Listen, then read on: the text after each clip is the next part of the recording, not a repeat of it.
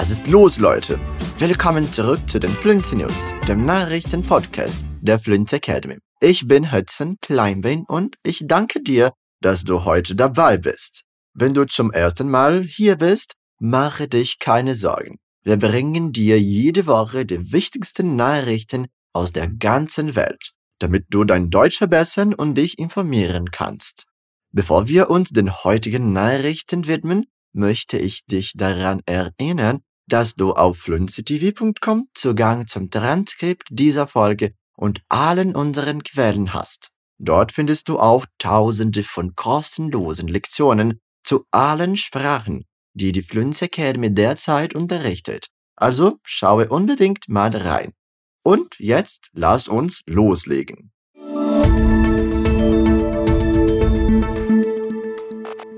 Unsere erste Meldung in dieser Woche kommt aus Kanada, wo die Gesundheitsbehörden ein Verbot von Blutspenden von schwulen Männern aufgehoben haben. Die alte Regelung verbot Blutspenden von Männern, die innerhalb von drei Monaten vor der Blutspende Sex mit anderen Männern hatten. Die kanadische Gesundheitsbehörde bezeichnete diesen Schritt als einen bedeutenden Meilenstein auf dem Weg zu einem integrativeren Blutspendesystem.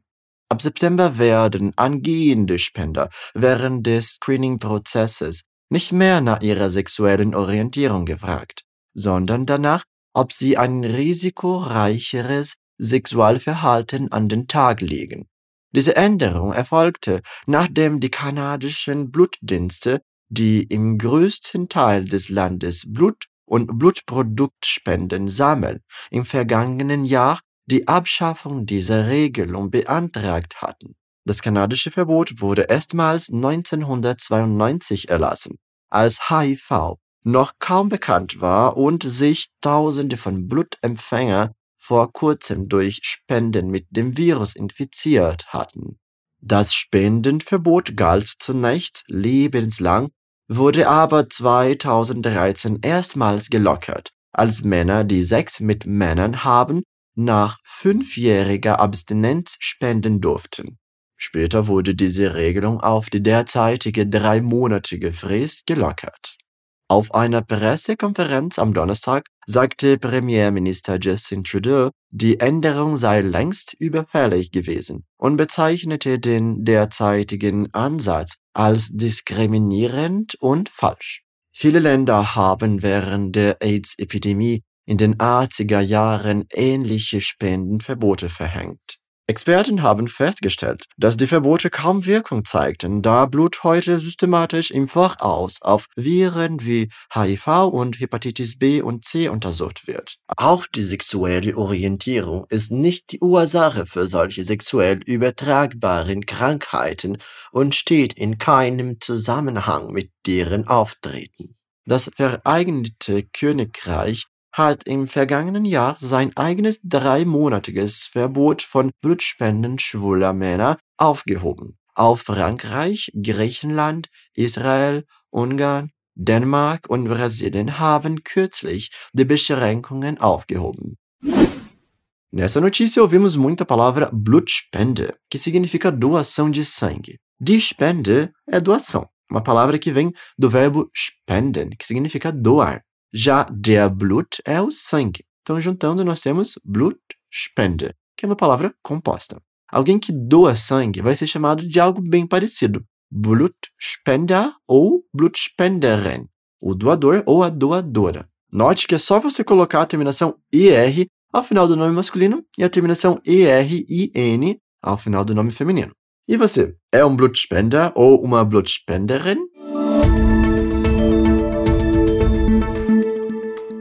Das James Webb Weltraumteleskop ist bereit, das Universum zu beobachten. Der riesige Spiegel des Weltraumobservatoriums, der in die entferntesten Bereich des Weltraums blicken kann, vollständig ausgerichtet, wie das Webb-Team der NASA mitteilte. Webb, das als das weltweit führende Weltraumobservatorium gefeiert wird, hat in den letzten Monaten eine Reihe von Schritten erfolgreich abgeschlossen, die für die Ausrichtung seiner artengoldenen Spiegelsegmente entscheidend waren. Webb wird in der Lage sein, einen Blick in die Atmosphären von Exoplaneten zu werfen und einige der ersten Galaxien zu beobachten, die nach dem Beginn des Universums entstanden sind, indem es sie durch Infrarotlicht beobachtet, das für das menschliche Auge unsichtbar ist. Die ersten hochauflösenden Bilder, die Webb vom Kosmos sammelt, werden nicht vor Ende Juni erwartet, da die Instrumente des Observatoriums noch kalibriert werden müssen. Die von der NASA veröffentlichten Testergebnisse zeigen jedoch die klaren, gut fokussierten Bilder, die die vier Instrumente des Observatoriums einfangen können. Zusammen decken diese Bilder das gesamte Sichtfeld des Teleskops ab. Die Webspiegel lenken das gebündelte Licht aus dem Weltraum auf die einzelnen Instrumente, die daraufhin Bilder einfangen. Diese bemerkenswerten Testbilder eines erfolgreich ausgerichteten Teleskops zeigen, was Menschen über Länder und Kontinenten hinweg erreichen können, wenn es eine kühne wissenschaftliche Vision gibt, das Universum zu erforschen, sagte Lee Feinberg, Leiter des optischen Webb-Teleskopelements. Das Teleskop-Team geht davon aus, dass das Observatorium die angestrebten Ziele sogar noch übertreffen könnte, da es bereits jetzt besser funktioniert als erwartet. In den nächsten Monaten wird das Team sicherstellen, dass alle Instrumente kalibriert und konfiguriert sind. Und in diesem Winter werden wir die ersten Blicke von Webb sehen, die die Geheimnisse des Universums entschlüsseln könnten. Você prestou atenção na expressão in der Lage sein que a gente ouviu nessa notícia e entendeu o significado dela? Die Lage significa posição em alemão. Então seria como estar na posição, mas ela não é usada exatamente nesse sentido literal. A ideia está na posição com a ideia de que alguém é capaz de fazer algo ou não. No texto, nós ouvimos algo como Das Teleskop wird in der Lage sein, einen Blick in die Atmosphären von Exoplaneten zu werfen. Que quer dizer? O telescópio vai estar na posição, vai ser capaz de observar a atmosfera de exoplanetas. Quando você não é capaz de dar sua opinião, por exemplo, sobre algum tema, você pode usar essa mesma expressão. Ich bin nicht in der Lage, meine Meinung zu äußern. Eu não sou capaz de expressar minha opinião. Legal, né? Uma boa frase para você substituir aqueles verbos mais básicos, como finden ou denken.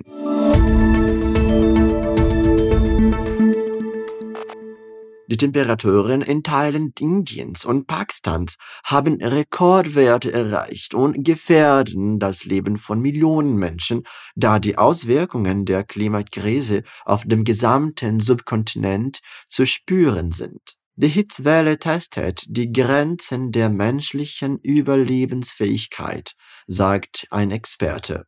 Die Bevölkerung leidet seit Wochen unter Temperaturen, die wiederholt fast 50 Grad erreichten, was für diese Jahreszeit beispiellos ist. Die Menschen wurden in ihre Häuser getrieben, konnten nur während der kühleren Nachtstunden arbeiten und sind mit einem kritischen Mangel an Wasser und Strom konfrontiert. Im vergangenen Monat gab es in Neu-Delhi sieben aufeinanderfolgende Tage mit über 40 Grad Celsius, drei Grad über der Durchschnittstemperatur für den Monat April, so die Meteorologen von CNN. In einigen Bundesstaaten wurden wegen der Hitze Schulen geschlossen, Ernten beschädigt und die Energieversorgung unter Druck gesetzt, während die Behörden die Bewohner aufforderten, in den Häusern zu bleiben und ausreichend zu trinken. Nordwest- und Zentralindien erlebten den heißesten April seit 122 Jahren, während in Jakobabad, einer Stadt in der pakistanischen Provinz Sindh, am Samstag mit 49 Grad eine der höchsten Apriltemperaturen gemessen wurde, die es je auf der Welt gab. Die Hitzewelle hat bereits verheerend Auswirkungen auf die Ernten, darunter Weizen und verschiedene Obst- und Gemüsesorten. In Indien sind die Weizenerträge in einigen der von den extremen Temperaturen am stärksten betroffenen Gebieten um bis zu 50 Prozent zurückgegangen. Was die Befürchtungen über weltweite Versorgungsengpässe nach dem Einmarsch Russlands in der Ukraine, der sich bereits verheerend auf die Versorgung ausgewirkt hat, noch verschärft hat Cherry Rehman, Pakistans Ministerin für Klimawandel, erklärte gegenüber dem Guardian, das Land stehe vor einer existenziellen Krise, da die Klimakrise vom Norden bis zum Süden des Landes zu spüren sei Rehmann warnte, dass die Hitzwelle die Gletscher im Norden des Landes in einem noch nie dagewesenen Tempo schmelzen lasse und dass Tausende von Menschen Gefahr liefen, von Überschwemmungen überrascht zu werden. Sie sagte auch, dass die brütenden Temperaturen nicht nur die Ernte, sondern auch die Wasserversorgung beeinträchtigen. Die Wasserreservoir trocknen aus. Unsere großen Staudämme haben im Moment keinen Wasserstand mehr und die Wasserquellen sind knapp, sagte sie. Rehmann sagte, die Hitzwelle sollte ein Weckruf für die internationale Gemeinschaft sein. Klima- und Wetterereignisse werden bleiben und sich in ihrem Ausmaß und ihrer Intensität nur noch beschleunigen, wenn die führenden Politiker der Welt nicht sofort handeln, sagte sie.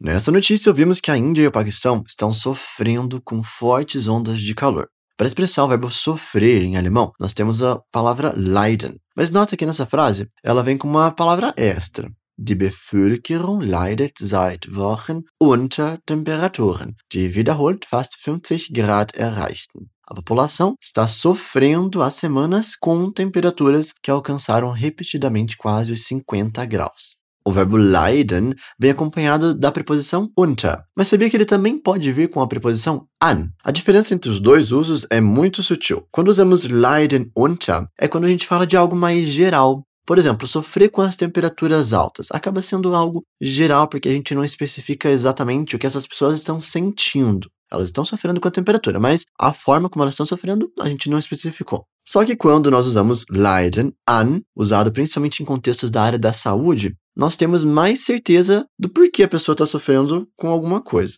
Por exemplo, er leidet an Migräne. Ele está sofrendo de enxaqueca. A gente sabe exatamente qual é o problema. Er leidet an Migräne. Interessante, né?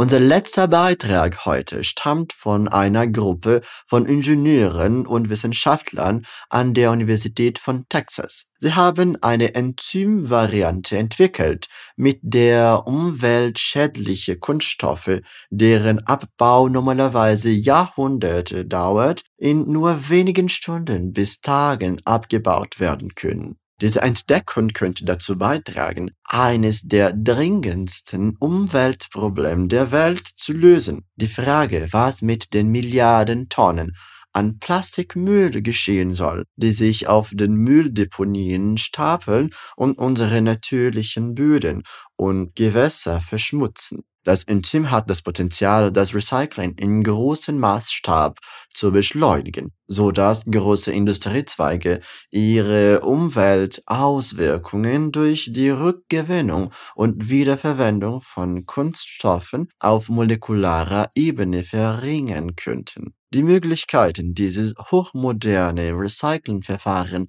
in allen Branchen zu nutzen, sind endlos, sagt Hal Alper, Professor am McKitter Department of Chemical Engineering der UT Austin. Neben der offensichtlichen Abfallwirtschaft bietet dies auch Unternehmen aus allen anderen Sektoren die Möglichkeit, eine führende Rolle beim Recyceln ihrer Produkte zu übernehmen. Durch diese nachhaltigeren Enzymsätze können wir beginnen, uns eine echte Kreislaufwirtschaft für Kunststoff vorzustellen. Das Projekt konzentriert sich auf Polyethylenterephthalat, PET, ein wichtiges Polymer, das in den meisten Verbraucherverpackungen zu finden ist, darunter Keksdosen, Limonadenflaschen, Obst- und Salatverpackungen sowie bestimmte Fasern und Textilien. Es macht 12% des gesamten weltweiten Abfalls aus. Das Enzym war in der Lage, den Kunststoff in einem zirkulären Prozess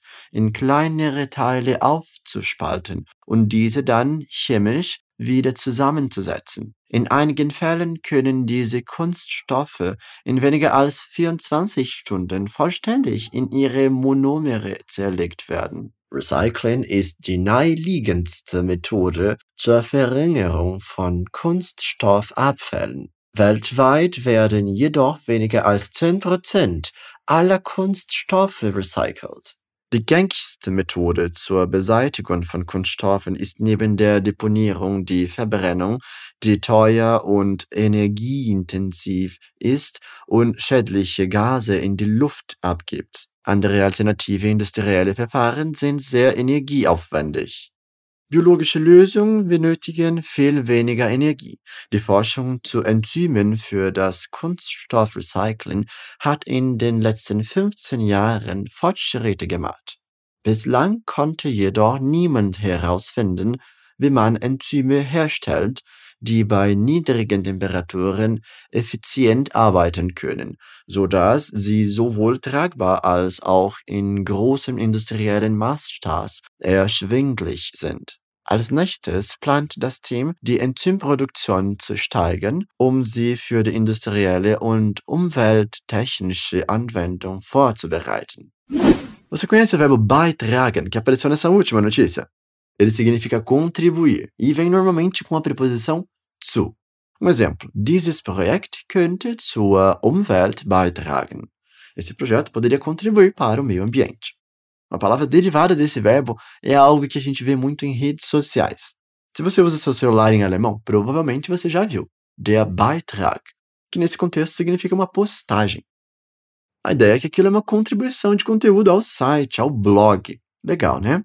Mas, claro, em outros contextos mais gerais, essa palavra também pode ser traduzida como contribuição. Uma dica sobre o plural dela, olha só. Você precisa colocar um E no final e o umlaut, a trema, na letra A. Então, der Beitrag se torna die Beiträge.